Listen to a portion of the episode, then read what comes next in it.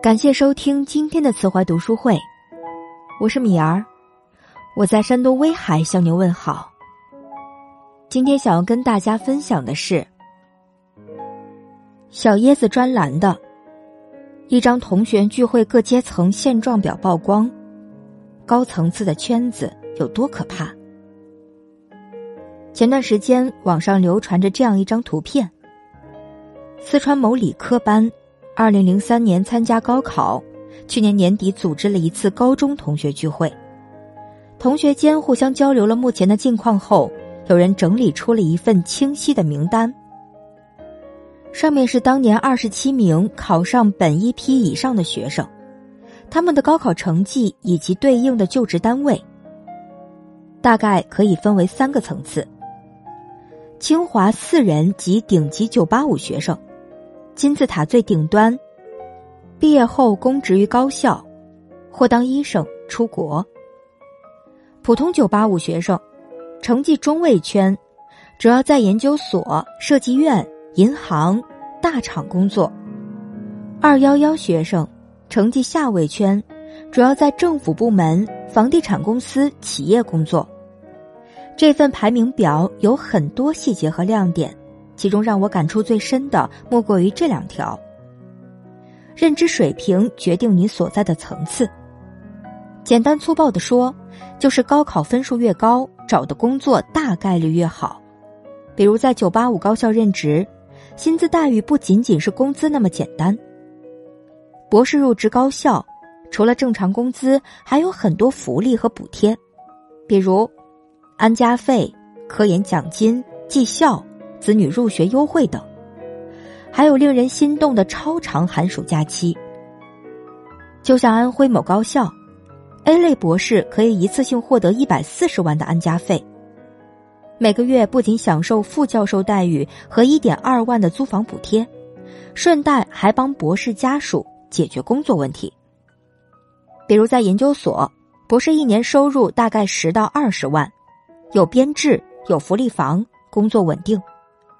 相比之下，那些在私企、小公司工作的，也许也能拿高薪，但福利和稳定性可能就没那么好了。高层次的圈子很重要。一个班里有四个清北的，二十七个本一以上的学生，这应该是省级重点中学的重点班。坐在同一个教室里，和优秀的人在一起，想不优秀都难。二十七人分布各行各业，有医生、教授、研究学者，定居国外的公务员、房产人员。在这个圈子里，以后就医、留学、买房、投资、深造，都有人可以咨询。你可能会说，也许他们之间只是普通同学关系，但不要小看弱联系的影响力。美国社会学家马克提出的弱联系概念告诉我们。像在找工作这类重要的事情上，能真正用到的关系，并不是经常见面的人，反而是那一些不怎么常见到的人。他们可能是你已经不怎么联系的老同学或同事，必要时也许会分享给你差异化的信息，带给你意想不到的机遇。十步之内必有芳草，十世之易必有忠信。年轻人。努力让自己变优秀，早早挤进高层次的圈子真的很重要。进入一所名校，我们享受到的是什么？是高大上的硬件设施、图书馆的藏书、老师教的知识，是高水平的社团，是离开时能拿到的那一张毕业证书，是以后可以写在简历上的令人骄傲的谈资。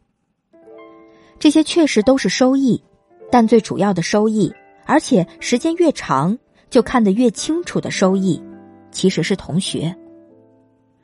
歌手李健曾在清华大学演讲时说过这样一件趣闻：一年冬天，周六早上七点多，宿舍里有两个学习特别好的同学，像往常一样起床了。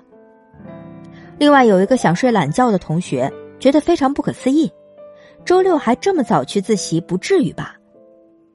那两个同学没说话，直接就出门了。而没过一会儿，那个被吵醒的男生也起来收拾出门了。作家一只特立独行的猫也分享过自己的一个故事。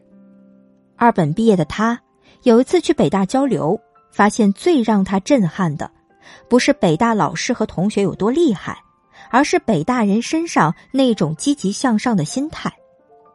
在北大，很少有人会翘课，连课间二十分钟都有很多人在看书做题，甚至期末考试之后。自习室、图书馆依然爆满，而他身处的二本学校氛围截然不同。周围的同学常常夜里熬夜打游戏，白天在课堂上趴着睡觉，平时不复习，快考试才临时抱佛脚。甚至那一些稍稍努力学习点的人，都会遭到周围其他人的孤立和排斥。就像送你一颗子弹中的一句话，在这样的小圈子里。固然可以取暖，但结果往往是大家集体坐井观天，越暖和，也就越觉得井口那一块天空就是整个世界。在优秀的圈子里，成员彼此会互相交流高密度、高价值的信息，耳濡目染，一起进步、成长；在劣质的圈子里，则充斥着毫无营养的低级信息，时间久了。信息茧房会让你变得越来越封闭，越来越固执。你会渐渐失去学习和了解新鲜事物的机会，安于随波逐流，得过且过的平庸。如果现在的你正处于不那么满意的圈子，那么是不是就被定型了？这辈子也就这样了？当然不是，现在依旧来得及。我们可以主动构建出自己理想的人生，而不是被动的接受安排和规划。比如你现在身处二流大学，那么你可以做的就是思考怎么在二流大学里接受一流大学的教育。几条建议供你参考：明确自己未来的生活目标，并根据这个目标去尽可能宽泛的去涉猎知识，培养技能。以九八五高校学生中的中档乃至高档水准来要求自己，打破学校专业环境的束缚，甄别筛选本校高水平的课程，以及网络上高水平的在线课程，不选择本校水平稀烂的课程。不要害怕不合群，不用担心自己拿起书本学习会显得特立独行。优秀的人，就是早努力的那一个人。找机会参加具有挑战性的各类竞赛，而不是只满足于在本专业的考试中拿到及格。心理学上有个词叫洛克定律，又叫篮球架原理，指的是当目标既是未来指向又富有挑战时，才是有效目标。拿篮球架来做类比，篮球架定在那个高度，既不会让你轻易进球。也不会让你永远也进不了球，正好是你努力就能进球的高度。试想，如果把篮球架做成两层楼那么高，你进球就没那么容易了。反过来，如果篮球架只有一个普通人那么高，进球倒是容易了，但还会有那么多的人觉得打篮球有趣吗？正是因为篮球架有个跳一跳够得着的高度。才能吸引那么多人为之着迷。同理，一个跳一跳够得着的目标，才是最有效且最有吸引力的。很多人没有养成制定挑战性目标的习惯，身处惰性的圈子里，渐渐丧失了向上的动力。因此，目标设置一定要有挑战性，要超出自己的能力舒适区，设置在学习区。而不是恐慌区。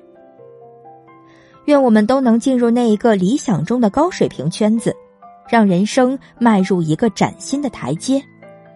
共勉。